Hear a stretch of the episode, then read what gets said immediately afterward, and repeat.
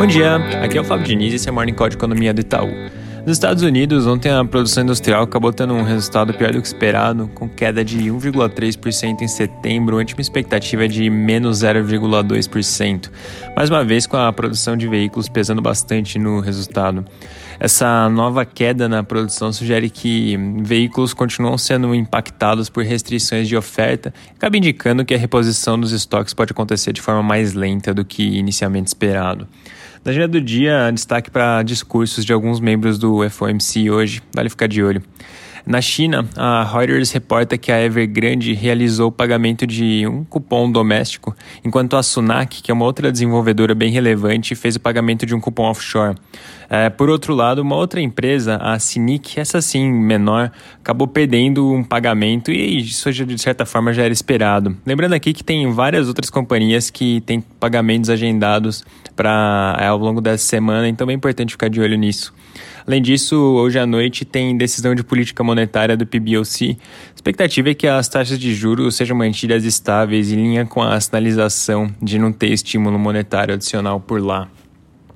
No Brasil, o noticiário de hoje traz uma série de notícias relacionadas ao Auxílio Brasil e uma possível extensão do auxílio emergencial. O Estadão, por exemplo, menciona que poderia ser feito um arranjo em que se pagaria o Auxílio Brasil no valor médio que cabe dentro do orçamento do atual programa, que daria um benefício próximo de 200 reais, e se somaria a esse benefício duas parcelas complementares de ajuda emergencial, na faixa de 100 reais cada, sendo uma dessas dentro e outra fora do teto, que no fim das contas levaria o total a, do benefício para cerca de 400 reais. Importante destacar aqui que o próprio jornal menciona que o ministro Paulo Guedes rejeita essa ideia. Então ainda não dá para ter uma noção muito clara se isso de fato tem chances reais de ir adiante. Em todo caso, a pressão por uma resolução nessa frente está aumentando bastante, até porque o auxílio emergencial está previsto para se encerrar é, em menos de duas semanas.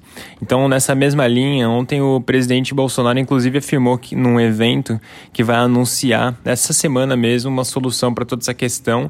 E o presidente da Câmara, o Arthur Lira, também reforçou a necessidade de que todo esse impasse seja resolvido logo. Então, dito isso, bem importante ficar de olho. Muito provavelmente a gente deve ver mais notícias nessa frente é, no restante da semana.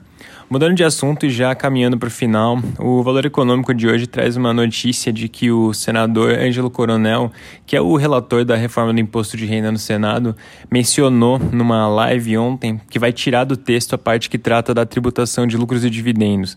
Então é importante aqui monitorar como isso vai afetar as outras partes do texto, lembrando que além da tributação de lucros e dividendos, a proposta que foi aprovada na Câmara trazia também um aumento da faixa de isenção do imposto de renda para pessoa física e a redução do IRPJ.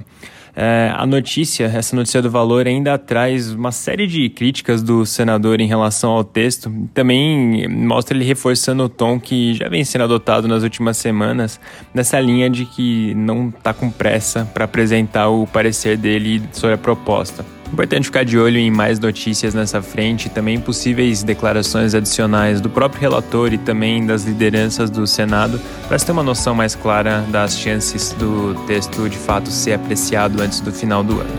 É isso por hoje, um bom dia.